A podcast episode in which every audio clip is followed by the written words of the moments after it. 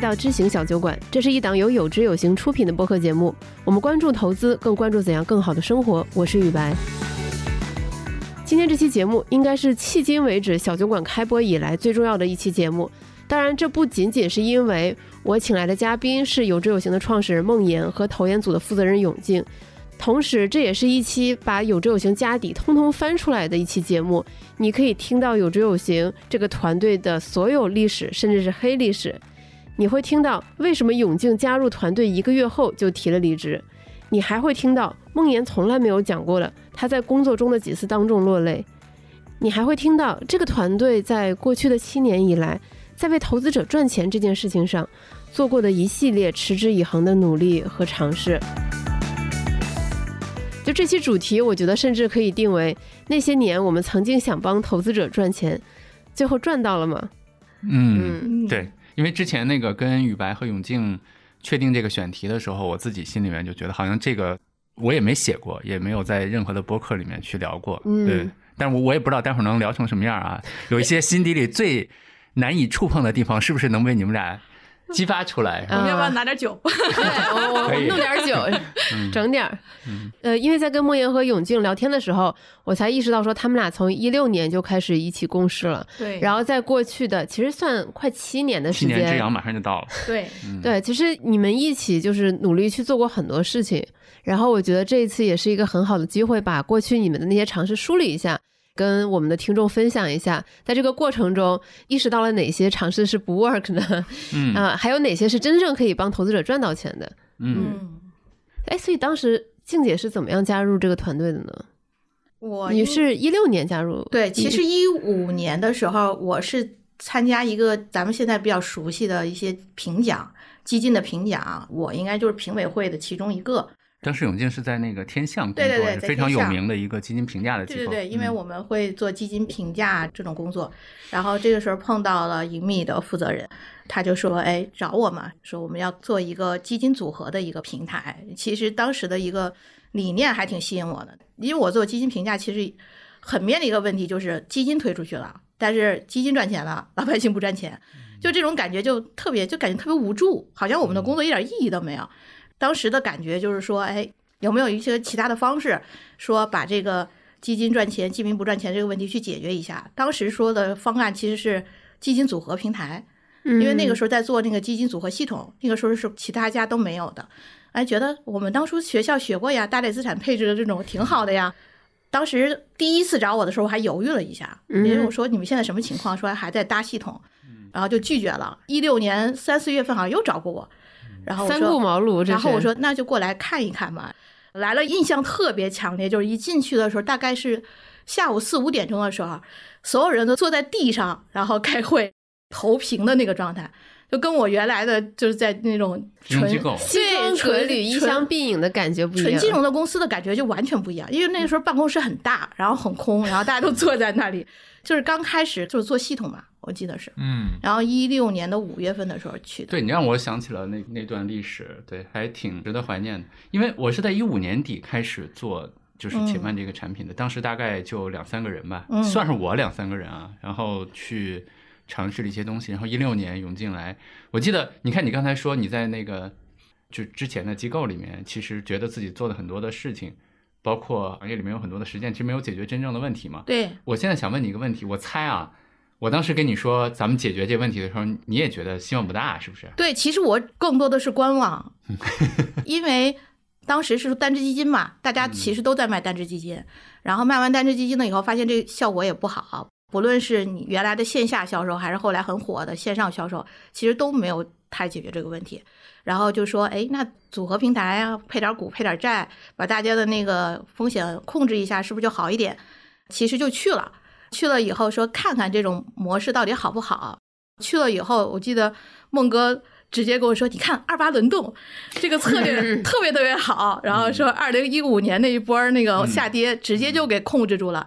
你看这样不就好了吗？说大家只要把大跌避过去，嗯，其实他就能够拿得住了，那不就可以解决这个问题了吗？我当时这么说的吗？啊，然后说你看年化收益率二十多，那个时候好像二十四还是多少？我记得还挺高的。嗯，因为那是牛市的上一个牛市的尾巴嘛。对，因为那个时候还其实基金销售还挺难的，因为刚从一五年下来，然后一六年又是熔断，嗯，我还说怎么有这么大的信心说我们就能够一下子卖出去或者怎么样？因为那个市场环境并没有很好。你看你这些，你当时都没跟我说过。嗯，不，永宁刚才提那个二八轮动，因为那个很多听众可能不太了解我，我简单介绍一下，它其实是一个策略。嗯，这个策略非常简单，其实就是呃里面三只基金三个成分吧，你可以理解为一个是大指数，比如说沪深三百，嗯一个是小指数，比如说创业板或者中证五百，对吧？嗯还有一个是货币。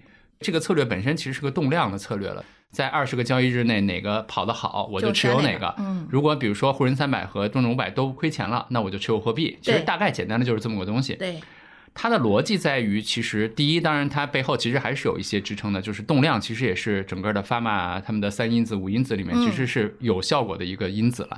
但是更重要的是，中国的股市传统来说波动特别大，对吧？对宇白也现在应该知道，就是像零七年啊，像一五年啊，就是从顶点往下杀的那一下，它的杀伤力其实太大了。嗯如果你站在那个时间点去回测的话，你发现帮助投资者去规避掉那个大跌的时候，也就是我刚才说的，过去的二十个交易日里面，只要沪深三百和中证五百都跌了，你就先卖出，嗯，其实就帮助投资者规避掉那个大跌了，嗯，最终的收益就会挺好看的。对，你看，你刚才回忆起这个，我就觉得特别有意思。这个就是我为什么跟大家说，其实不要去轻易的买策略的原因。任何策略其实都是建立在过去的一个数据的回测的基础上的，对对吧？嗯，然后我们发现，等我们这个二八轮动当时上线了之后，再也没有牛市了，然后也也不需要规避大跌了，然后反而是说，因为这个策略本身它就会有很多。我们叫打脸了，因为就是频繁的买进去，频繁的卖出去，这个本来从这个策略来讲，它也无可厚非，它本来就是利用这样的东西去避免掉一个巨大的下跌嘛。是我觉得后来我们就明白了，你对投资者来讲，你让他频繁的去试错，你让他频繁的去买入卖出，然后去等到一个巨大的牛市的 trend，这个本身其实也是有问题的。嗯所以其实是当时你们发现了二八轮动这个策略在历史回测上非常的嗯非常的优秀，然后本来想把它当成你们的拳头产品推出来。是，如果大家记得，就是无人知晓，我和那个方丈。雪球的创始人录过一期，当时我们俩在那播客里面，我们俩还聊了，我还调侃他，当时他们在做蛋卷嘛，我们在做秦曼嘛，他发了一个在雪球上发了一篇文章，说从今天开始用一只狗来替你投资，因为那段时间就是 阿尔法狗嘛，对吧？嗯。就是特火，大家其实那个时间都觉得，哎，我们好像找到了是的，解决这个行业里面的，都都不是说圣杯了哈，嗯。就是那个大家都理解。但是我觉得我们更兴奋的是说，我们终于找到了这个行业能帮助投资者真的用基金赚到钱的方法了。嗯，后来就啪啪被打脸，是对是什么时候发现被打脸的？其实二八轮动我们应该是一六年的七月份上线了嘛对，上线了以后慢慢有用户去买，结果到一六年、一七年，实际上它都是一个频繁震荡的一个市场。它的效果，比如说过去二十多天沪深三百好，他就把沪深三百买过去，刚买了沪深三百又跌下来了，他就会打脸。嗯，然后因为我是管这个策略，所以我的调仓也很累，用户拿着也很难受，因为用户的预期就是说你应该。谁好吧，给我买进去，然后谁跌你你就给我避免嘛，对吧？结果我刚买进去它就跌了，嗯就很难受。而且其实一七年的时候，沪深三百呢涨得很好，嗯，然后二八轮动也没有跑赢它，就说明它这个趋势也没有抓得挺好的，是。嗯，所以就整个的效果就很一般。说到这儿可以多说一句，回头雨白看看那个这块儿，因为我们讲的会可能会稍微有点专业，你看看适不适合剪进来。嗯，大家倒是听到剪不进来就怪雨白。你看，就是我们去回测一个策略的时候，你说二十天，为什么是二十？对，为什么不是三十？为什么不是十五？为什么不是二十一？为什么不是十七？对吧？等等等等，我我想说的就是，就回测这个东西，其实还是想跟大家去说，当你看到一个策略告诉你说回测特别漂亮的时候，真的是你想要的任何的数字，年化百分之二十、三十、百分之十五，都是可以通过我去调节十五天、二十天或者等等这些做出来的。对，其实是给大家的一个建议啊。对，都是可以通过你调整你的观测区间，然后获得一个你很理想的数字。是的，很多时候你其实是在自我验证你的一些假设。嗯嗯，尤其是你怎么说呢？我觉得这个做科学实验，我认识一些科学家，有时候他们也讲过，他是说，如果一个科学家他已经觉得我发现了的时候，他会选择自己的观测实验的数据嘛，包括样本嘛，那其实和我们说的是一样的，对吧？嗯，对，所以后来我们获得的教训就是，不论你什么策略，请先实盘运作至少半年以上。嗯就如果你是一个纯量化的策略，因为代码所有的东西都给我们了，那我可以再让你实盘运作半年。如嗯果是主动的，那至少实盘运作一年，不然的话是不可能推荐给用户的，是哪怕你回测多么多么的好看。是的嗯然后当你们发现二八轮动这一个策略不 work 的时候，你们又开始想说，那是不是百花齐放，让大家有更多的选择，更多的基金组合，反而是一个更好的选择？其实是并行的，我觉得 算是并行的尝试，对，两手抓，两手都要硬。对，那个时候好像是说把市场上的做投资的人还有机构都让他们来我们这儿建组合，嗯，华山论剑的感觉。呃，对。有那么一点意思，对，有记得那个时候基金公司很多都是商务建的组合，因为他们那个时候还没有 FOF 嘛，所以他们不太重视这一块儿，基本上还都是商务建的组合。你看专业机构是商务的人建组合，还有很多，比如说理财师，对吧？还有一些小 V、大 V，他们那个时候实际上，呃，也都过来去建自己的组合嘛。大家都觉得说，哎，以后可能我这个净值曲线跑出来之后，我就可以带着我的用户去做很多的事情了。其实组合建的数量还特别多呢，是，所以相当于你们广发英雄帖，邀请各路高手来你们这里建组合，然后到时候看哪个组合它的曲线更好看，对用户来说更有帮助，然后你们就可能会更全力的去推那些组合。对，如果现在去回看的话，你看就一步一步的来嘛，走到第二步我们就说，就是你说那个，可能希望找到很多的投资的高手，或者说非常厉害的投资人，然后包括机构的，对吧？包括民间的，然后他们来建。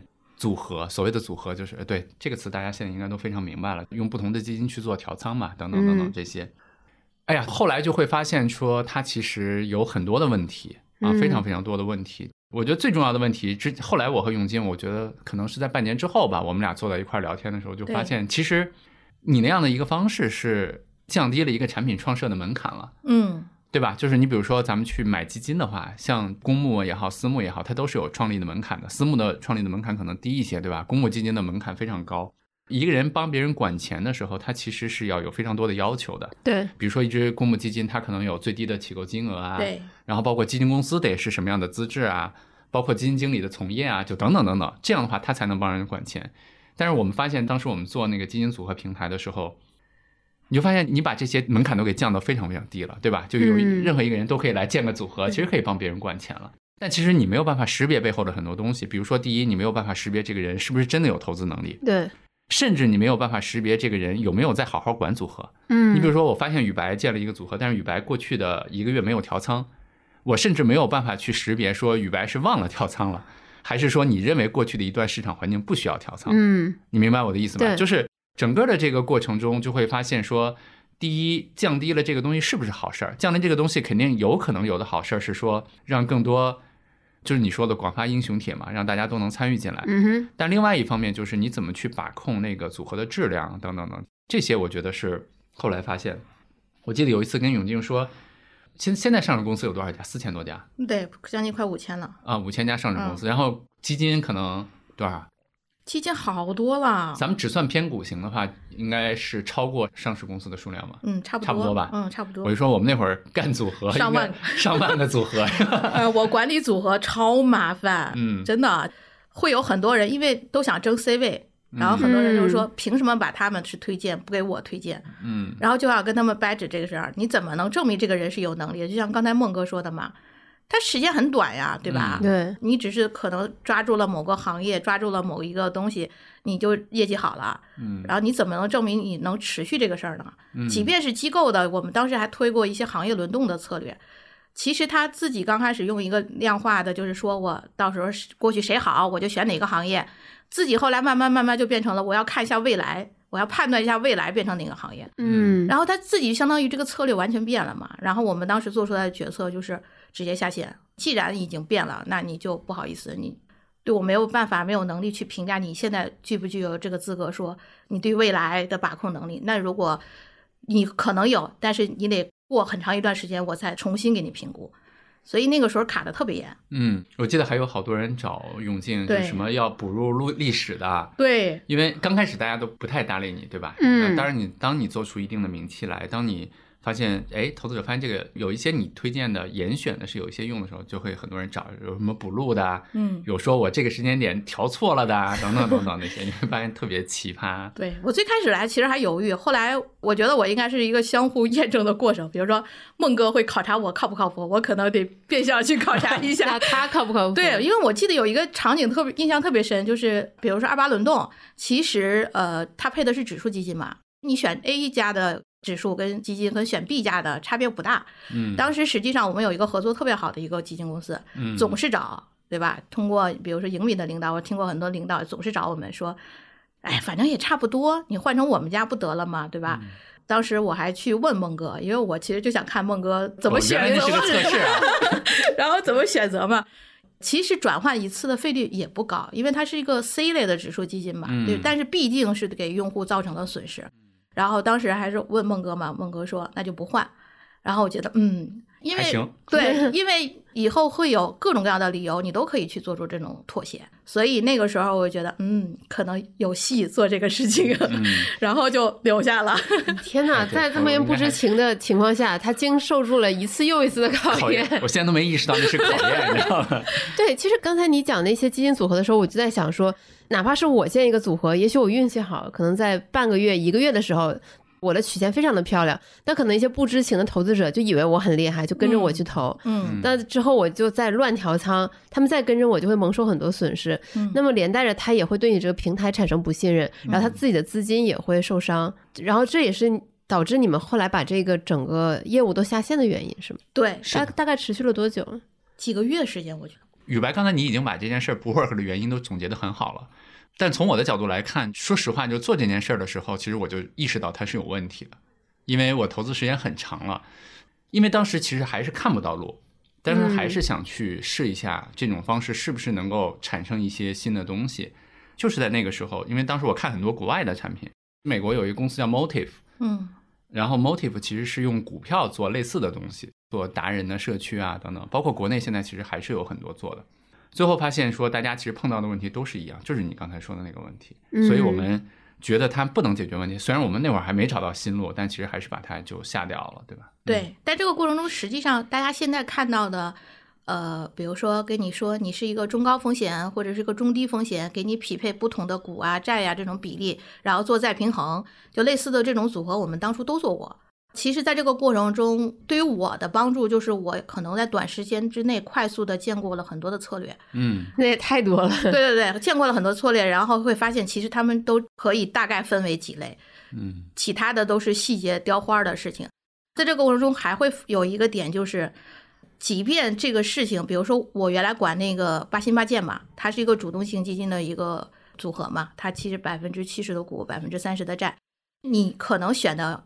基金经理的产品还不错，但是他可能就变成了一个大的混合型基金，就他不解决用户说还是追涨杀跌，就是他可能不好的时候大家也不会买它，对吧？一七年那个时候就很多人骂主动性基金不行了，嗯，然后就也不会买它。等它好的时候啊，大家又会去追，就觉得嗯，可能简单的一个配置啊，或简单的一个组合也不能解决这个问题。所以其实后来就又开始迭代，又开始选新的探索。对，又开始选说到底长期投资这方面，我们选一个什么样的才能解决说用户追涨杀跌这个问题？因为原来选二八轮动，以为它大跌的那个能避过，其实是间接能做嘛。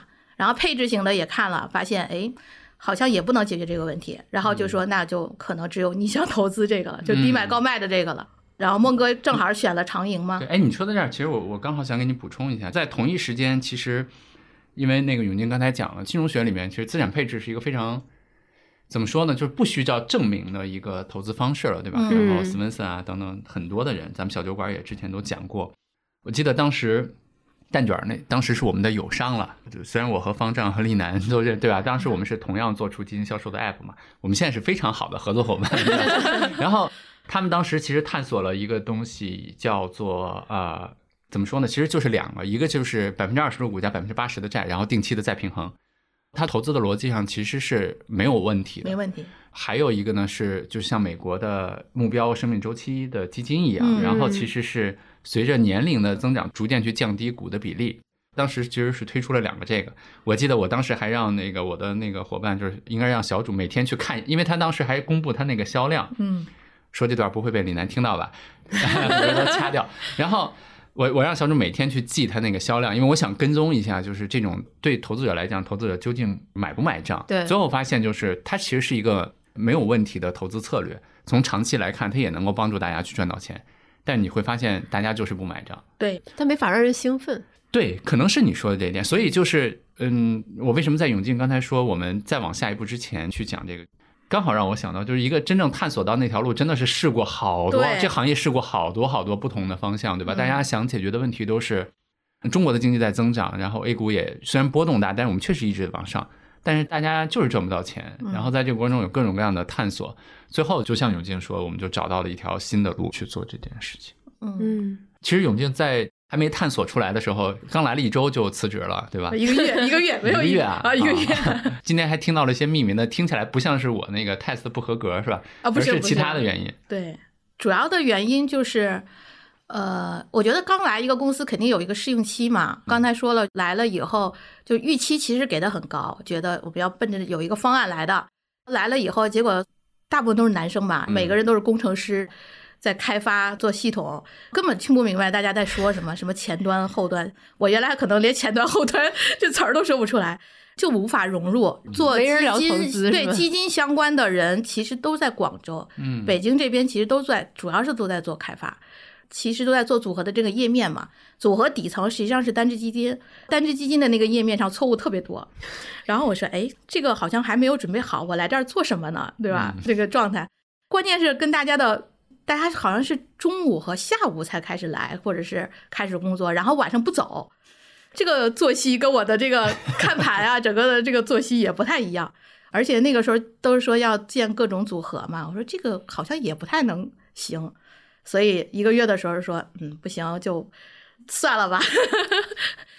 后来是七八月份去广州嘛，说呃。我记得莫言特别逗，然后莫哥特别逗，说：“哎，咱们基金页面上那么多错误，咱们得改呀。其实这个事儿应该是基金运营的人去做，基金运营的那个小朋友就不说话。然后莫言说：‘哎，永庆你牵头吧。’其实又招了两三个实习生，嗯，做了好几个月才把那个对三四个月整个暑期的那个，把整个的底层的那些东西全都做好了。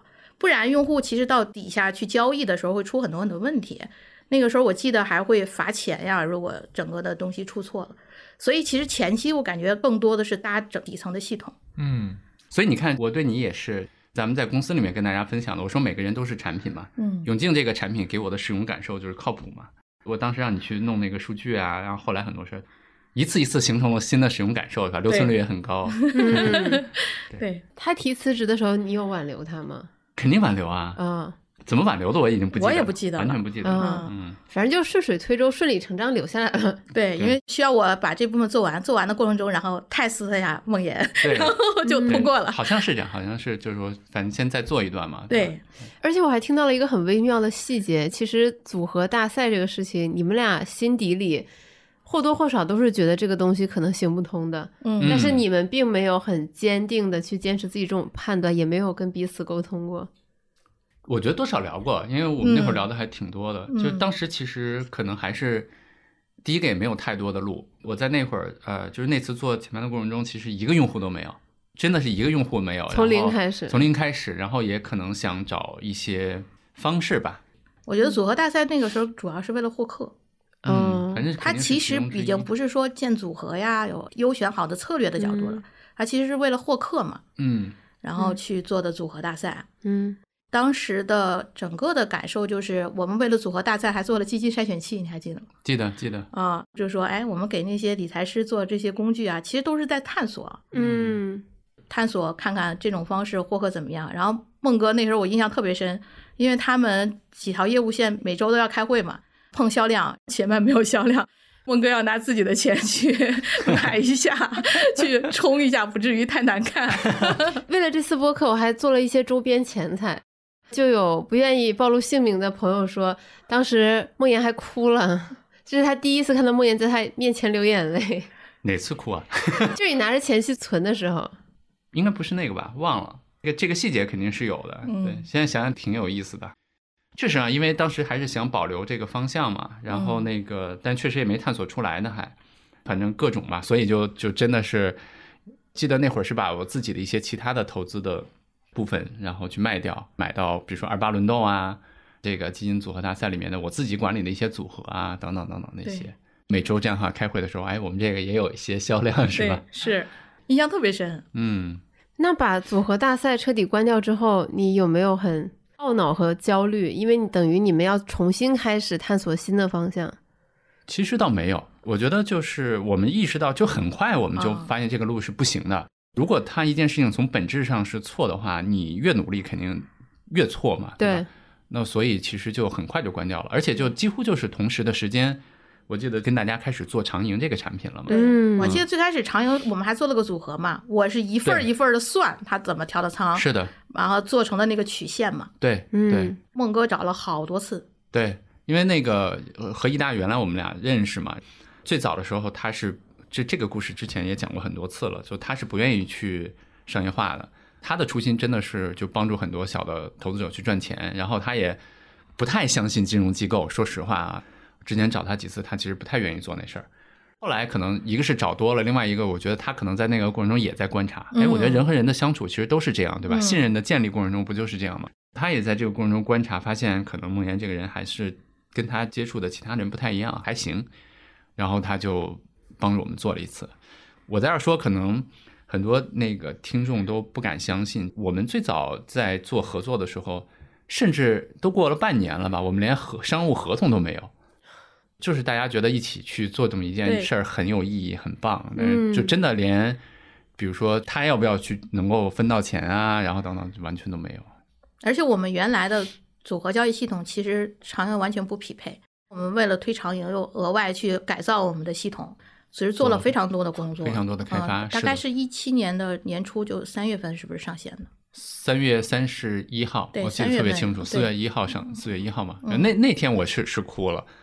雨白说的应该是那一天，那天是我现在都能还记得，嗯，印象深刻。对，原因非常简单，就当时觉得大家掉链子了嘛。我们第一次上线的时候，用户没多少，但是整个系统没扛住，然后就对新的用户进不来，老的用户买不了，等等等，反正出了特别特别多的问题，就特别生气，把他们包括北京的、广州的叫在一块儿，广州在视频里，北京在现场，发了一顿脾气，是吧？然后对，气哭了。对，当时是的。因为挺不容易的，觉得选到了一个不错的产品嘛，而且那时候用户量其实不大。对，因为还是觉得有很多第一一大的对我的信任啊，包括很多用户的信任啊，对吧？就是可能大家你们创业未来有机会可以去创业就明白了，真的获取一个用户的信任啊，然后让一个用户来，其实都是非常难的事情，嗯，对吧？然后当时就觉得，我们都获取这么多来，然后那个咱们自己没搞好掉链子，就特别不能容忍吧。所以算是长盈上线之后，整个团队才找到了正确的方向，一步步往前走，然后就好起来了嘛。对，我觉得起码是主线找到了。嗯，因为长期投资的策略是挺难选的。嗯，因为你也不可能说我选个 A，我再选个 B，我再选个 C，然后大家 PK 吧，对吧？用户其实也很难说我到底选哪个好。所以我们当时就已经变成了严选策略嘛。那那个时候我们就说推就推一个好的。长钱又是大家挺难的一个事儿，所以全部精力都围绕着这个去做。在长营上其实做了很多的功能，像京东他们做了很多的补仓的功能嘛，啊，就围绕这个做了很多事儿。对，很多事儿其实主力是在这边，比如说我这边可能又开发一些支线呀，比如说货币三家呀这种支线任务，给一些活钱的用户去推一些策略。因为主线已经定了，我得往前跑嘛，策略方面，所以就是支线又开始往别的方向去转，包括一些定投策略，嗯。宇白，刚才你说那个，就让我想起来那个原来推荐给大家一本书，叫做《那个让大象飞》，它里面就讲，就说其实一个创业公司最难的是找到真去扎一个球那一下儿，就是那个犀利的点你找到了，然后你会围绕着这个点会有很多衍生的功能啊，等等等等那些。我觉得任何创业都是这样，尤其是我们投资理财行业就更是这样，因为其实投资策略，你看我们之前的那些探索经历，包括自己投资的经历。你会意识到，真正的投资策略真的不需要那么多，是的，对吧？就投资产品和一个电子消费产品，或者说餐馆还不一样。餐馆我今天想吃粤菜，明天想吃川菜；消费我用个手机，可能这个手机壳今天用腻了，明天我想换一个手机壳，对吧？它是这样的。但投资这件事情还真的不一样。第一件事情就是一个人的，一个投资伴随一个人的时间是非常长的，是的，对吧？嗯，那可能投一个投资策略要五年、十年甚至更长的时间。第二就是。真的投资上面有效的、长期有效的策略，或者说没有那么多。嗯，所以这些事儿共同决定了你不需要那么多的东西。所以就刚才永静说的，一下让我想到了我们最早的那个 slogan 叫“高手云集”的基金组合平台嘛，对吧？高手云集，对那条路砍掉了，你你发现探索错了之后，我们马上就意识到错误。后来的那个就叫严选策略嘛，我们就意识到就是不应该给用户那么多的策略。对，第一，它会让用户更焦虑，因为用户看不懂，对吧？挑选也没有办法挺好的。然后第二，还是我想强调，就非常重要的是，我们这个行业没有那么多的 SKU。不好意思，这里面有个生词，SKU 就是电商行业的 SKU，就是放多少产品上去嘛，货品，货品嘛。但投资行业真的不需要。但我觉得咱们行业现在又变成了特别多的策略，特别多的组合，是又有一点回到我们当年的感觉。嗯嗯，所以其实看起来好像是你们终于找到了一个很好的产品，然后也赢得了用户的信任。但是我觉得这背后其实是。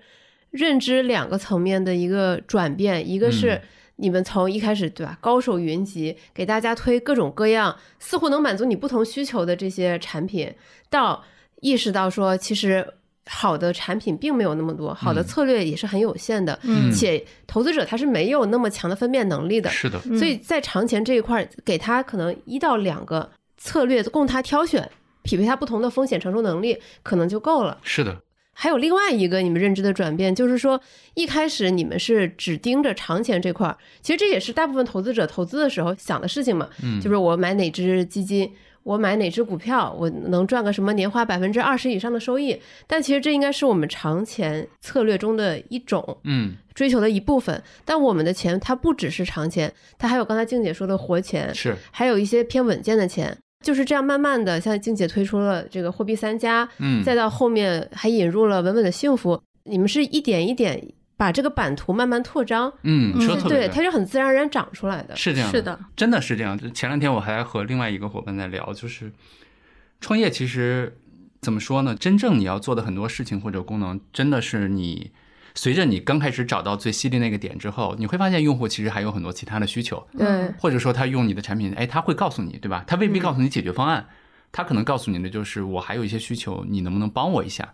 就是在这个过程中，你能意识到，哦，我还能做这个，我还能做那个。如果这个你能做的那些事情又恰恰是你的能力圈里面的，别人你比别人做的好的，他就会慢慢的就越转越大这个圈子。对，我记得当时那个啊，做一个是货币三家。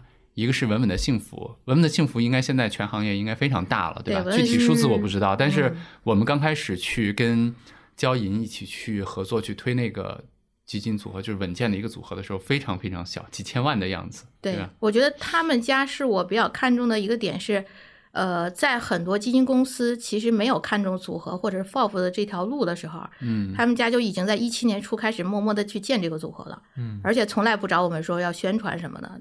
实际上，咱们评选稳稳的幸福评选了两次。嗯，第一次应该是在一八年的初或一七一七年底，那个时候，然后去看说我们缺一个稳健类的产品嘛。活钱其实那个时候已经上了货币三家。嗯，结果一看，它当年的收益率特别好看，大大概百分之十左右。嗯，因为它那年有打新基金给它压着，其实业绩挺好看的。我们就觉得，哎，你这个组合实际上其实六到八就已经算是合理的范围了。你十上了以后，这个太高了，对，给大家的预期太高了，你肯定很容易就下来。另外还有一个点就是，它其实为了其中的某一个平台的有一个平台，它里边有一只基金不代销，然后它为了这个的话，把它里边的一只基金给去掉了。我当时说，嗯，你这个可能还得给你看看，说你你如果要是很容易因为某个平台的情况动所有平台的策略的话，我觉得我需要对你进行观察。结果就是一八年嘛，一八年不是下跌嘛，嗯，正好说看他们家回撤控制的怎么样，因为稳健理财其实就是看你回撤能不能控制的好。然后一八年的我记得是九月份，八九月份的时候，然后我们又评选了一次，结果发现哎，它整个的那个回撤控制的挺好的，然后。孟哥还去上海见了一下他们嘛？嗯，是。最后决定就上线。嗯，记得那个过程。一九年初上线之后，立马赶上债市调整，赶紧写文章说，告诉大家为什么债会去跌呀，或者这方面。嗯，他们其实还都挺配合的。我觉得整个的过程给大家整个的体验都挺好的所以他们规模做那么大，我觉得也是很正常的。你看，刚才我就听到一个很有趣的细节，就当你发现稳稳的幸福年化收益达到了百分之十的时候。你的反应是不行，这太高了，对吧？这我绝对不能推给我的用户。是这样的，因为降预期嘛，嗯预期太高了以后很容易，包括今年其实不是前两天跌，很多债券呃持有债券基金或者持有稳健理财的人受不了，就是因为今年股票大跌嘛，嗯所以这样的话，很多平台都去推这种稳健型的产品，反而又变成了一次追涨。我就看到很多网友抱怨嘛，说股票跌，基金跌，稳健理财跌，银行理财也跌，到底应该干嘛？难道把钱放余额宝里吗？我就觉得，其实很多时候有些平台它推荐产品，它不是那么负责任，它没有给大家讲清楚这个稳健理财。它到底你的预期收益率应该是怎样的？它到底买的是什么？它你承担的风险是什么？它什么都不说，就跟你说，你看基金跌了，来你来买这个稳健吧。它的潜台词就是买这个不会跌，嗯，是的，虽然他没有明说，但是他给你的暗示是这样的，就这种就会很容易误导投资者，嗯就这是让我觉得很不舒服的点。嗯，是嗯你说特别对。昨天我永基还给我发了一个某个平台的一个货币和那个叫货币加吧类似的对比的图，我能从那个产品的页面的设计和它的文案上面非常清晰的得到，就是他告诉投资者的就是没关系，你买那个会比这个你买的会比基金的收益高。嗯但他其实怎么说呢？就是可能有志有行，我们经常跟用户讲的一点，没有投资是没有风险的。我再重复一遍，没有投资是没有风险的，只是有很多风险你知道，或者说这个销售平台也好，这个银行也好等等，他告诉你了，或者说有些风险他根本就没有告诉你，但是你在过去的一段时间内，你恰恰没有赶上那个风险爆发的时候。嗯我觉得这一点是特别特别重要的。我觉得当时，呃，无论是我们去一起和益达一起去做长银，还是做稳稳的幸福，包括我们后来去做一些其他的策略，我觉得永进我们发现的这件事儿其实就几件事儿。换句话说，就是我刚才讲为什么，比如说我们原来我们的伙伴像蛋卷他们去探索当时的那个二零八零配置不行，非常大的原因，其实我们发现，确实投资者对这个金融里面的很多东西其实是差非常非常多的信息的。我觉得我们确实没有办法去把所有的投资者培养成理财大师或投资大师，这也不可能，对吧？我们也没有那样的能力。但其实我觉得这个行业必须要承认，我们必须要做的一件事情，其实是你要把大家基本的一些，如果咱们把它叫做金融的素养，嗯，或者说该知道的一些东西，要把它拉平，对对吧？比如说，任何投资产品都是有风险的，嗯比如说，就像稳健的这样的理财，或者说像一些什么那样，这它也是会跌的。对，它在什么的情况下财也是会跌，它在什么情况下会下跌？嗯大概下跌的幅度是多少，对吧？就这些东西，如果你都不讲，只讲一个过去的收益率是多少，或者说现在的收益率是多少，尤其是如果再挑好的时候去讲，那我觉得这件事情就没有办法去去往下做了。嗯，我觉得可能会有人不服气，他会说，那对方也没有问我，我也没有跟他说这个东西是保本的，只是他以为这个东西保本的。嗯那我觉得这种信息不对称也是对投资者的一种不公平吧。嗯而且如果你有这样的逃避的心理，那你也不要怪投资者在下跌之后骂你，嗯这些都是应该的，因为你没有在事前把该告诉他的风险告诉他。其实监管是有销售适当性这种要求的，嗯只是大家不是很认真的去履行而已。嗯，而且宇白刚才你说的那个，就是我觉得人都是会找到让自己自洽的理由的。对，嗯所以我现在很少跟，尤其是跟同行啊去讨论这些问题。我们举例子，比如说牛市的时候有有一些吧不负责任，我认为不是特别负责任的基金公司也好，销售机构也好，他们去卖权益类的基金，尤其是牛市估值比较高的时候，那大家可能会说没关系，反正用户在我们这儿买，可能他将来跌的没那么多，因为等等的，对吧？嗯或者说我前两天另外一个人就跟我说，他们在做那个，因为大家都知道，可能我不太喜欢那种帮助用户去做自动止盈啊，类似的这样的方式去去给用户预期嘛。就原因我刚才已经说过了，对吧？我觉得更好的是你应该让用户知道这是有风险的，对，而不是说你告诉用户这个我我是一个年化百分之六自动等等等等这些。对方跟我交流的时候说，希望这是用一些顺应性的这个手段去让用户忽略掉那些东西。我回他的话说，没有什么讨论的必要，因为其实大家都可以找到让自己自洽的理由，去说服自己也好，去说服用户也好。所以我觉得就是大家去选择好自己的方式，去按照自己的方式去往下走就好了。对嗯说到这儿，刚好想到做到，还还真的是这么个过程。然后长银后来我们又有一些其他的长期的策略，货币参加就是短钱。然后后来我们又帮助用户做了一些小呃消费的保险，对吧？在那个时候，四笔钱其实是在这样的基础上去提出来的，它真的不是。特别想分享一点，不好意思又好为人师了，就是创新真的不是脑子里面 随便想出来的，嗯嗯，它真的是你大量的浸泡在用户的感受里面，浸泡在你的实践里面，浸泡在那些经验教训里面，它某一天就出来。我记得四笔钱是永定不知道记不记得，是我们某一天吵完架，对，不是我们俩，就是团队吵架，就大家老怼我嘛。我记得那次怼我是因为什么呀？是。是我们很久没创新了，还是什么？我不记得了。但是反正不是特别愉快吧。我记得我就在那个当时咱们那七六八的院里面聊，好像还是因为说想做多账户，没有做多账户啊，反正类似。对，类似的吧。类似的是吧？啊，当时还说是不是除了长盈，我们就不卖别的了？啊，对对对，反正类似吧。类似这个。我记得当时我也挺生气，后来我就跑到那个七六八那院里面就溜达。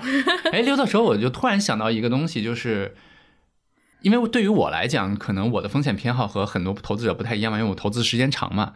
而且我的风险承受能力比较强，所以对我来讲可能就是长钱和短钱。就我除了权益类，可能都在货币里面这一块，大家一定不要学习啊。这个对每个人有不同的情况。然后我当然突然意识到，就是我们基金行业其实过往通常用的都是风险测评嘛，对吧？测试，比如说宇白，你是一个高风险，你是个中风险，你是个低风险，然后给你推荐这个东西。我当时突然意识到，其实。每个人有他自己的另外一个维度，就你不同时间要用的钱。嗯，宇白，你即使你是个高风险的人，你可能也有这个钱是两个月就要用到的。那即使你是个高风险的人，你两个月要用到的钱也不应该投到权益市场里面去，否则的话，其实就把这个命运交给就是未知的股市了嘛，对吧？未知的那个波动了。哎，我记得我发了个消息，我说大家咱们开个会，我好像有点想法。对。后来我们就跑到会议室里面，大家一聊，哎，觉得可行，对吧？然后就。连四笔钱这这三个字，就是当时大家就对，因为我起的这几几个名字嘛，活钱管理、稳健理财，然后长期投资、保险保障。我记得起这个名字，到底这四个字儿应该怎么叫？我们还讨论了好久。对，其实是策略已经慢慢慢慢的已经开始围绕着，嗯，能形成四笔钱了。但是还是割裂的情况，就是还是说这是一个产品，这是个产品，然后还有一个稳健的产品，但是没有给用户形成说。哎，我哪笔钱应该对应在哪个产品上面？嗯，其实就没有这种给用户分钱的这个概念，还是以产品为导向去做的。原来记得我们那时候讨论嘛，讨论之后说，哎，那应该是一八年九月份，我如果没记错了，你差不多，差不多八九月份的时候，因为开中期的那个会嘛，哎，就出来了一个四笔钱。出完四笔钱以后，当时还做了个问诊项目，你还有印象吗？好像有，大家说，哎，四笔钱我们要先给用户去调研一下，到底 work 不 work，对吧？然后我们还找了很多用户，给用户去分，说你这笔钱给你放一个稳健的，可不可以？嗯，最后说，哎，效果还行，其实就正式的把四笔钱给推出去了。嗯，然后每笔钱下边其实都有一到两个策略。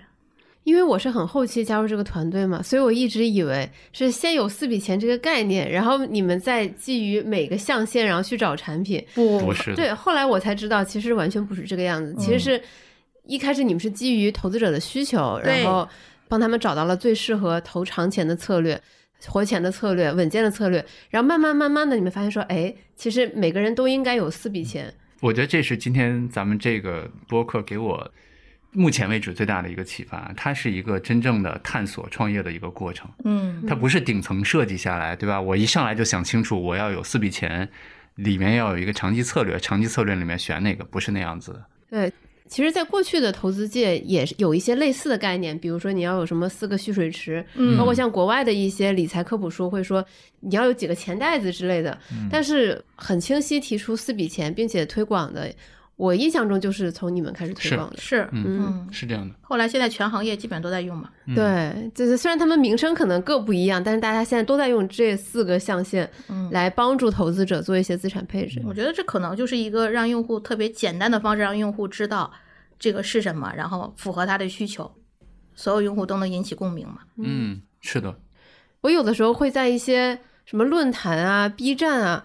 看到一些就是触目惊心的投资故事，然后底下就会有留言说，要不你下载一个有知有行，先学习一下他们的四笔钱，嗯，然后后面就变成了，要不你先下一个有知有行，学习一下他们投资第一课，嗯，就很神奇，就是一个我也不知道是不是我们用户的人，然后突然一下子在留言里推荐我们，就觉得很感谢。是就是那个 Peter Thiel 他在那个《从零到一》里面，他说，他说创造的这件事情最吸引他的，他说这个世界上存在一些非常简单的一些东西等待被发现，你一旦发现，大家就会觉得啊，有了它生活真好，对吧？我觉得四笔钱这三个字真的它非常简单，但可能就是这样的一个东西。觉得创业过程其实。去找到这样的东西虽然很难啊，就但我觉得这个过程真的是蛮幸福的。对，然后我的感受就是你始终围绕着用户需求，你慢慢慢慢就长出来了。嗯，其实四笔钱之后我们也做了很多事儿嘛，都是在围绕着这个目标探索。我觉得这个感觉还挺创业的。对，这是跟传统的金融机构给我的感觉是不太一样。真的就是从零到一孵化这一切，嗯，太不容易了。而且听你们刚才分享，我脑海中浮现了一个。坐标轴就是把一个投资者，你横向的分析，在此时此刻，我们可能需要有四笔钱，这四笔钱分别是，呃，活钱、稳健、长钱和保险。但是你再看纵轴，就是随着你年龄的增长，那你的风险偏好会有变化。那么我们可能会基于你不同的风险偏好，以及你未来你需要投资的时间的长度和你需要用钱的时间，然后再给它做一些不同的资产配置。就这个坐标轴可能是我们。立足，然后给投资者提供服务的这么一个原点，是的，是。然后后来又发生了一件特别有意思的事儿，就是永宁记得我们下一个 slogan 叫什么吗？哦，你看我们第一个叫高手云集的基金组合平台嘛，嗯，呃，下一个叫严选策略用心陪伴嘛，这是我们的那个上次我说顺子哥起的，对吧？然后因为我们当时开始严选了，我们就是还是我们坚守第一，不要增加用户焦虑，就是策略很少，嗯。第二就是我们那个时间其实意识到了。刚才其实节目里也说了，策略不解决根本问题。对，根本问题其实是你需要去陪着他，或者说我们现在说你需要引领着他，对吧？去理解一些投资者里面基本的东西，所以起了那么个 slogan。然后过渡到下一个阶段了，对吧？我们就又有了一个新的 slogan。对，印象特别深，因为到现在还是这个。对，它是那个管理好你的每一笔钱，嗯，然后放下你心中的焦虑。呃，我觉得这个是非常用户视角的一一个 slogan。嗯，我还挺喜欢的。是，就是四笔钱之后嘛，我们说管理好每一笔钱嘛，然后放下焦虑。嗯，放下焦虑这四个字就也特有意思，嗯，非常非常有意思。这四个字起源是什么呢？是当时我的那个助理小主他帮我找书，他帮我找呃，我是让他帮我找一本什么书，他就给我找了那个 Start with Why。嗯，但是阴差阳错的就搞错了。我们以为的那个 Start with Why 是我忘了，当时是反正是要找一个什么，但是没有想到 Start with Why 是讲一个 Why 和 What，或者说讲一个品牌的书。嗯，但是呢，那本书写的很好，就把它看完了。看完了以后就觉得它就特别好。那书里面其实也讲了，他说一个好的 slogan 是，或者说他认可的那种 slogan，其实是一个彰显用户自己的。你看我们原来说的高手云集等等等等也好，嗯，还是说啊严选策略。更多的是平台帮你做什么事儿，对吧？包括现在，比如说咱们说小红书叫标记你的生活，嗯或者说像新浪微博，它叫随时随地发现新鲜事儿，这些都是说我用这个工具能帮我什么？对。但是 Star with Why 它里面讲，他说有一类的企业，这类的企业像苹果，比如说叫 Think Different，对吧？到现在变了啊。还有比如说像一些其他，他说这类企业的 slogan 其实通常是让用户有共鸣，就是他希望成为一个什么样的人。反正就是类似的这些信息，当时的我们刚做完四笔钱，再加上这本书的那个冲击，然后一下子让我们找到了一个叫放下焦虑，就是我们希望投资理财这件事儿每个人没那么焦虑。嗯，对，所以就包括刚才永宁说，我们 slogan 叫做，比如说管好你的每笔钱，放下焦虑，或者说我们的开屏叫做放下焦虑，安心生活嘛，就是都是从这个角度来的，它就很有意思，对吧？就把那些就给刚好穿起来了。嗯嗯，这期间其实还发生了一件，我觉得。对我来说还蛮有触动的一个事儿，就是心权合一啊，是，嗯我都有点不记得了。对对对，那那因为这个相当于让我们破圈了，我觉得是，嗯，吸引了很多人的关注。因为那个时候，呃，我们基本上是买指数基金，呃，以指数基金为主，然后是说，哎，有一个封闭型的，那时候点位也不高，然后封闭型的产品又是清泉家做的嘛，就说推一下吧。推的时候，结果。他家应该好几年不发基金了，然后所以对规模的约束没有想到那么大嘛，没想到就是全渠道推，规模特别大。关键的是他们原来的说的一些就是不打折，结果他自己平台还要打折，呃，这样的话我记得我们那时候紧急开会，说这个事情应该怎么办，就在那个屋子里边。嗯，还坐在地上吗？啊不不，有后来有椅子了。对对对，日子好了。就说那第一次推荐你去其他平台买嘛。嗯嗯，我觉得这个事情还是挺好的。对，当时还给很多，因为越大额的用户，他手续费的损失越高嘛，所以会还给一些比较大额的用户打电话，告诉他们你可以赎回，嗯，对，去其他的地方去，呃，可以撤单，对，去其他的其他地方去买，对对，就很多用户特别好的点，就是很多用户说。就趁这个，我们也要在你平台买，支援一下。我们的那个伙伴英杰就是因为这个来的嘛。对，英杰就是因为这个来的。对，我知道这件事也是因为当时英杰还只是你们的一个用户，然后在那之后已经财务自由退休了。对对对，他确实。对，然后之前他也录过我们那个财务自由的播客嘛。后来半年后他就加入了团队。嗯，就其实就是因为这一件事，然后想说。团队只是损失了短期的利益，但是你长期拥有了一个这么优秀的合作伙伴，而且你真的在用户心中留下了很好的印象。是，嗯，我可能特别想补充一个点，我们当时做这事儿的时候，还真没有想，就是说啊，我觉得这个东西是没法计算的。当然，常识上可能会有这种理解，大家老说长期主义者嘛，等等等等。我想表达的就是，对我来讲，我们当时觉得就是这件事儿是对的。呃，我们应该那么去做，甚至没有去想说，我们衡量一下短期损失了多少销量啊，多少管理费，长期会换来很多东西，挺有意思，挺酷的吧？对吧？我们也觉得挺值得为傲的。我觉得，即使用一些比较冷冰冰，甚至是比较恶意的角度去揣测这个事情，我觉得它也是说明了。这个团队想表达的信息是，他跟用户之间的这个合作，大家不是一锤子买卖，是不是我打引号收割你一次，然后我就跑路了？我希望是长期服务你的，所以不管什么时候，我都想推荐给你最适合你、对你最有利的一些方式和策略，因为我相信未来我们长期一定是可以双方共赢的。没错。没错，我觉得你说的特别好，就是你看刚才永静无意暴露了他考验我的那个，我觉得就是人和人之间都是这样嘛。经常有人问我啊，就怎么挑基金经理啊，然后怎么挑那个投资机构啊等等。我觉得就是这样，就是你可能没有办法去看他怎么说嘛。我觉得每个人都会说的很好，对吧？但是可能真的就是你能从。很多触点会去看到他究竟是怎么做的，嗯，这些做的和说的是不是一致，嗯，包括一些最紧急的关头，比如说牛市的时候，对基金公司来讲，销售机构来讲，诱惑真的太大了。那那个时候谁没有发生，甚至谁让用户赎回，那我觉得就这个太简单了，嗯，或者熊市的时候，对吧？大家都因为这事儿成本也很高，然后也得罪人，短期下跌了也麻烦，那谁在让大家去买？我觉得这些其实是应该大家去看的。说什么没有那么重要，看他是否知行合一，他做什么更重要。就是我们只能去用这样的方式去看一个人嘛。对，是这样的。然后一旦出现知行不合一的情况，那你可能就要审慎一点了。是。后面我记得静姐说，你们还做了一个基金投顾的这么一个服务。小顾，小小顾。然后我们其实还有一个花花投顾群，你知道吗？我都不知道，他们有很多那个，这这有花絮啊。他们有很多被，你比如说我跟投研组有一个群，对吧？然后他们一定有一个除了我之外其他人的小群，叫比如说老大不在，什么对，就是就有无数的这样的群，对吧？就是你会发现四笔钱也做好了，做出来了，然后呢就会又前进一步，比如说宇白。你这四笔钱应该怎么分呢？嗯，比如说孟哥，孟哥说他满仓，对吧？会留一点活钱，然后满仓，他没有稳健的钱，那就会又回到一个点，就是每个人的情况可能不太一样。然后包括每个组合，它在运行的过程中，肯定用户有疑问，应该怎么办？其实我们那个时候就。做了个小顾的功能，是分配怎么分这些钱，就是问你你这每个月投入啊，还是现在要投啊？你要投多长时间呀？给你分一下这么一个。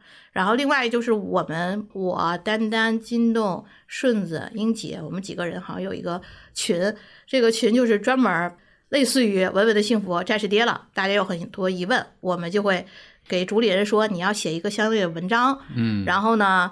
然后数据组那边可能抽查出来说要有多少人持有稳稳的幸福出现了下跌，我们就会把这个文章这些信息定向推送给他们，说你们别慌，什么情况？就类似于这种，然后我们就成立了一个投顾小组。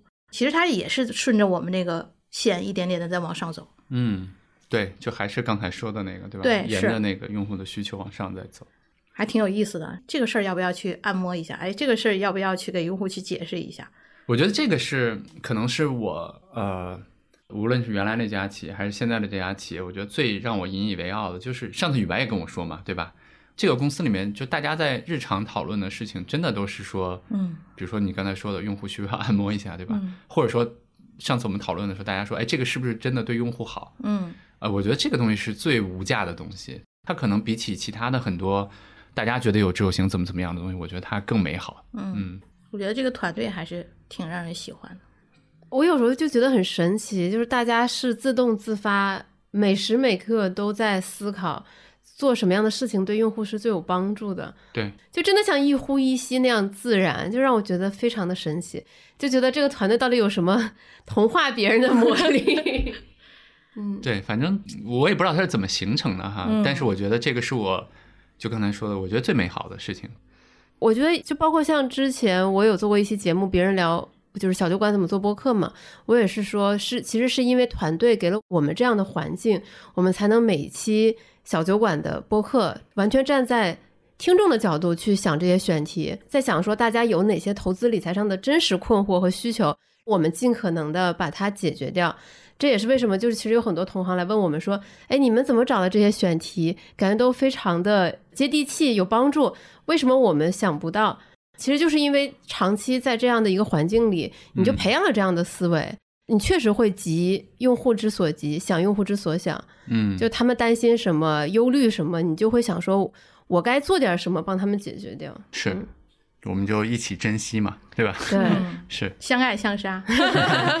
对啊，就前面我们似乎讲了一个从零到一慢慢壮大，探索到自己真正道路，然后获得一定成果的这么一个故事，然后一切又戛然而止，嗯，对，然后就有了有知有行的诞生。嗯，我觉得如果沿着咱们刚才说的那个点的话，我永宁可以补充啊，就是我记得当时我们想解的题大概是三个了，在刚才的那些用户的需求和我们感受到的那些，第一个题是那个我们确实想解决学习的问题嗯啊，就是那会儿的我们对投资的或者说投教的这件事儿的理解，就是给用户看一些文章嘛，对，是，就当时就想有没有更好的方式去让用户理解投资，这是当时想解的第一个题。嗯当时想解的第二题就是刚才永宁讲，我现在印象可深了。我记得当时还给大家去讲那个前景理论里面不是有一个，就是说同样的损失金额和那个盈利金额，它的厌恶程度是那个那个两倍嘛，对吧？一点五倍也好，两倍也好。当时其实想解的第二个题是，我们想看看用户去多长的频率去查看自己的资产。以及他的资产有多少下跌的时候，我们应该用什么样的方式去告诉他别着急或者怎么怎么样？当时第二个题想解这个题，对我们那时候还说要做一个用户自己的曲线，这个曲线是资产曲线和他的情绪曲线情线。绪曲线，对。哎呀，咱们又给行业透，因为第二 第二个题就显然咱我们现在已经做不了了嘛，对吧？嗯就暂时我们做不了，因为我们没有交易、没有数据啊等等。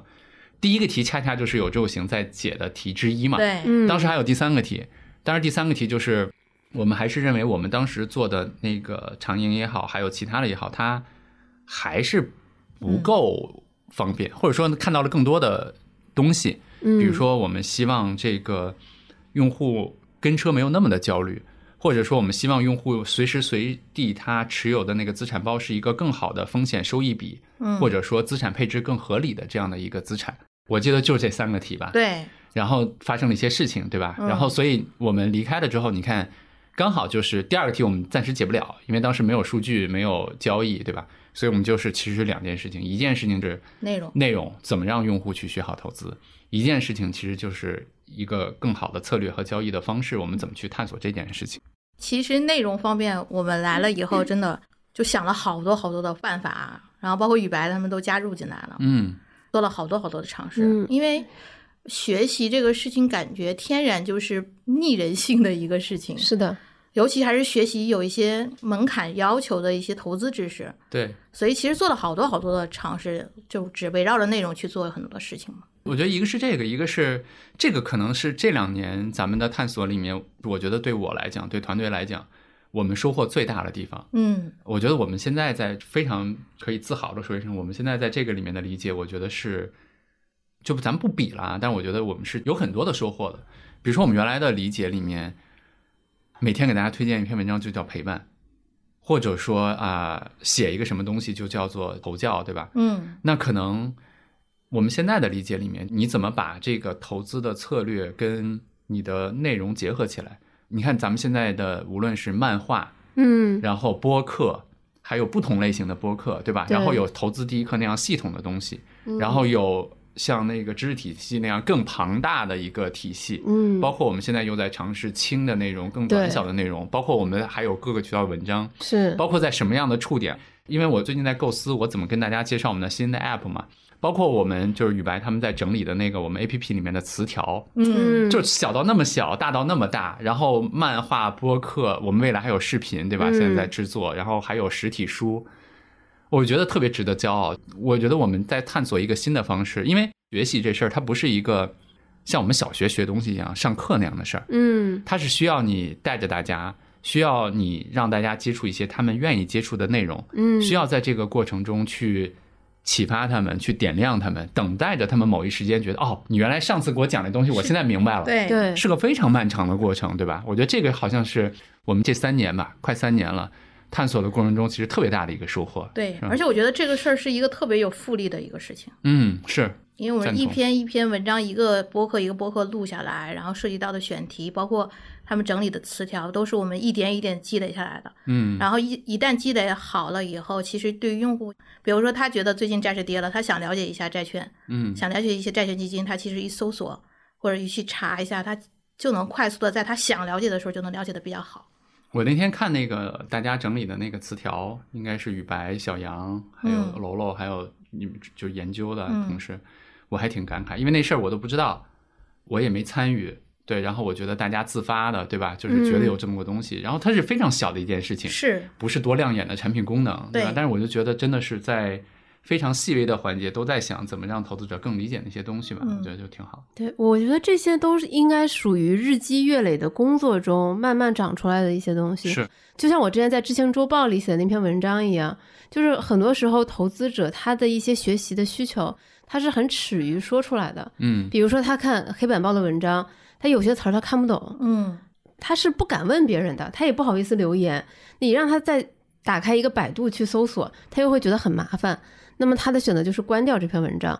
那假设说我们在那个他看不懂的词，比如说什么倒挂，嗯，然后给他加一个小问号，你一点你就知道这个词是什么意思，是，以及这个事件是什么，那就能很快的打消他的疑虑，嗯他就能顺着看下去。那对他来说就是有一定的帮助，他在投资上就能迈上多一个小的台阶。嗯就我当时在知行周报写的那篇文章嘛，我就说。我会发现，投资者学习投资，它不是线性的。我上了投资第一课，我迈上第一个台阶；我去看了知识体系，迈上第二个台阶。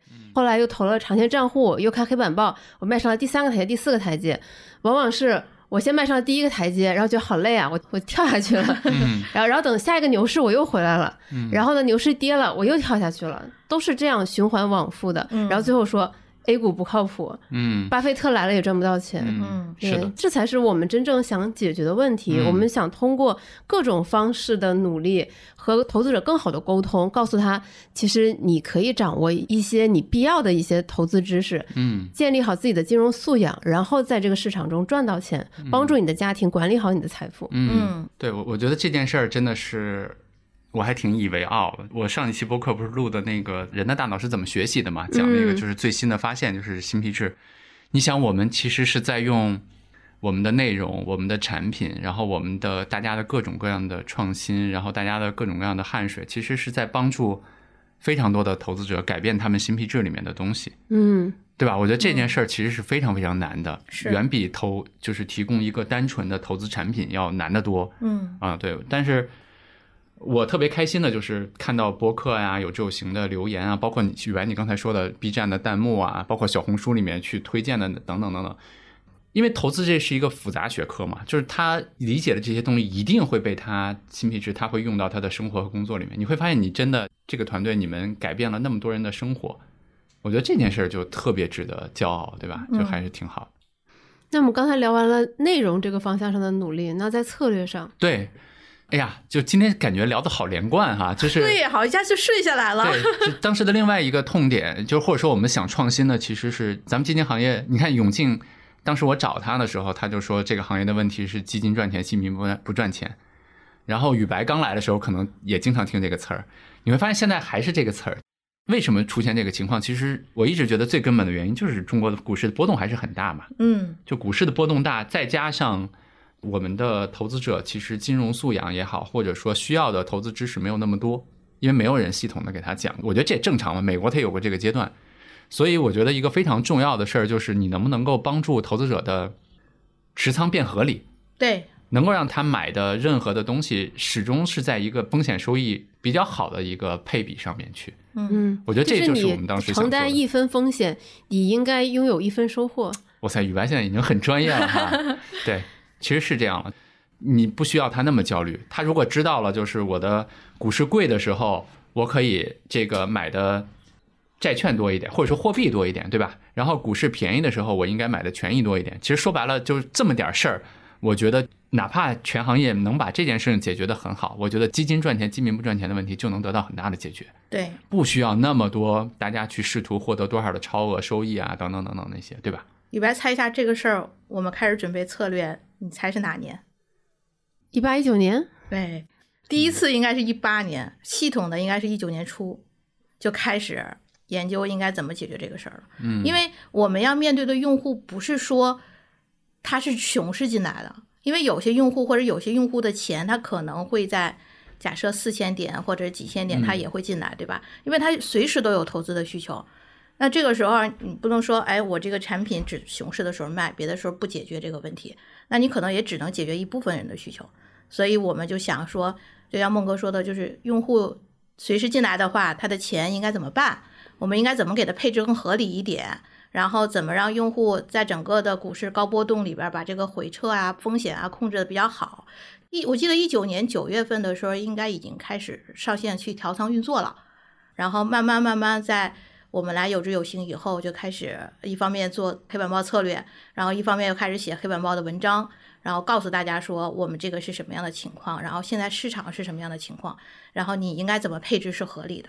所以它其实也串起来了，就是还是围绕着这部分一直在往前走。嗯，其实顺着刚才永静说的，就是我记得有一次我们在大家讨论的时候，应该是在我们的第一个那个办公室的时候，我们大家去讨论未来的有知有行的交易是什么样子的时候，我记得当时我就说，我说我希望对投资者来讲，可能他只需要关心投入，就是把钱投进来，然后卖出。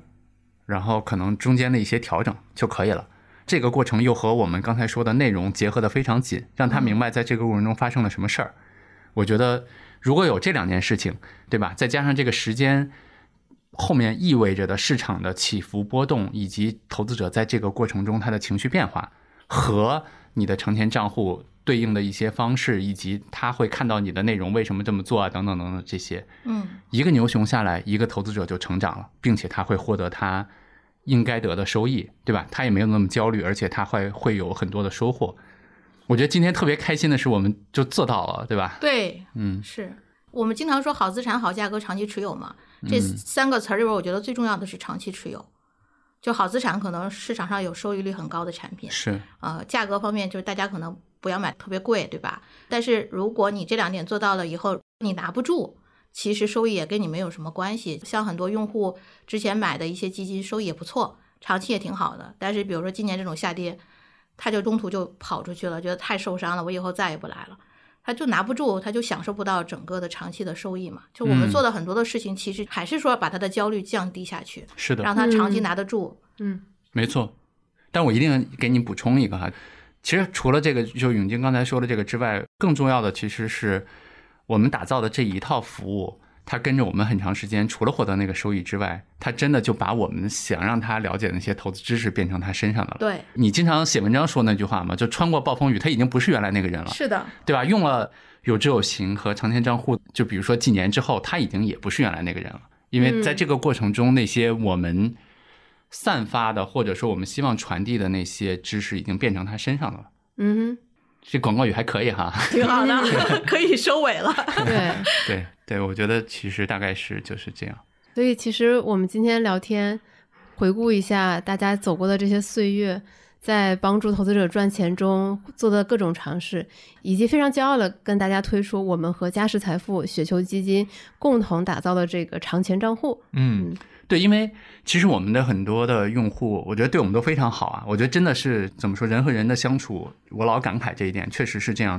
你对用户好，可能用户也会对你好。用户经常会之前奔斗老师也是我的一个嘉宾嘛，嗯，他之前跟我说过一句话，他说梦妍我。他观察过很多的商业案例嘛，包括他的年龄也比较大。他说我还很少见过一个公司的用户这么担心这个公司能不能活下去。他说就从这一点，我就觉得你们将来会发展的不错。那我说这个 case 是说很多用户其实会关心啊，就是有志有行自己的交易什么时候上啊，然后等等这些。我想说的就是，呃，我们的就有志有行 app 的这个一点零上线，包括现在。刚才我说了，就是我们一直以来，我觉得这个阶段这个团队从一九年我想解的两个题、三个题吧，其中的两个题其实我们已经交卷了。嗯，虽然说可能这个交易不是我原来想象的样子，可能也不是用户心目中的样子，但是我觉得它是现在最美的样子，就是它是现在我觉得我们能够做出的最好的一个东西。所以我也想在这儿借个机会，就是感谢，确实挺感谢嘉实财富，然后感谢雪球基金。我觉得在他们帮助下，我们刚才说的那一切其实最终落地了，变成了一个我们共同能够给用户去提供服务的这样的一个东西，对吧？嗯嗯。而且在未来上线的，不管是十几年还是几十年内，我们都会一直陪伴着用户，然后服务好大家。是的，嗯。而且你看，咱们刚才聊的过程中，就还是今天最让我兴奋的，其实是说，你看我们去回忆这一路走来的过程，会发现创新真的一步一步往上走的。是的。对吧？我觉得最重要的是人，嗯，因为最重要的是人脑子里面的这些东西。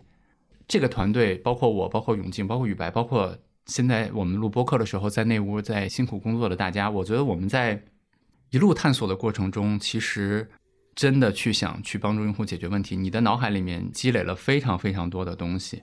那这些东西无形的就变成了我们的下一个探索的方向。是我们现在其实可能完成了刚才我说的那两个。我记得我在。二零年八月八号写那篇文章的时候，我说当时的那个版本吧，就每天推一篇文章。对，公众号。当时有的用户说：“你们这不就公众号不就搞定了吗？” 对我当时说：“我说它像那个 Patagonia 的那个当时第一个车间里面的一个园丁，对，或者说像那个呃星巴克在西雅图的那个总店里面的第一杯黑咖啡，真的是那样。如果我们去回看的话，甚至我们再往前看。”看且慢最早上线的那一个 Web 版本的那个网站的话，那我会觉得我们现在能够提供出来的这些东西，其实是建立在所有过往那些的基础上的。我现在就反而更憧憬说，只要我们真的去给用户去提供价值，真的站在还是这个团队的精神还在，还是始终的围绕着他们的需求去做文章，我觉得可能五年、十年，在我们陪伴他们的过程中，我们会创造出来更多。有趣、有用，然后又非常非常有价值的东西，对吧？我觉得这个探索过程也是我最兴奋的。嗯，就感觉说到这里，此处应有掌声。静姐今天聊的怎么样？挺好的呀。对，好，谢谢雨白，谢谢永静，谢谢。这期节目就到这里了。我们非常骄傲地推出我们和雪球、嘉实财富共同打造的长钱账户。如果听完这一期，你对长钱账户感兴趣的话，可以点击文稿区的链接进一步了解、体验一下它。看一下长钱账户的整个投资逻辑是否符合你的投资需求。审听这期节目的时候，说实话，我自己也很感慨。经过这么久的努力，终于我们可以把这样一个能够体现我们投资观、价值观的服务呈现在你的面前。当然，如果你喜欢这期节目，也欢迎你把它分享给你的亲人和朋友。我们下周再见。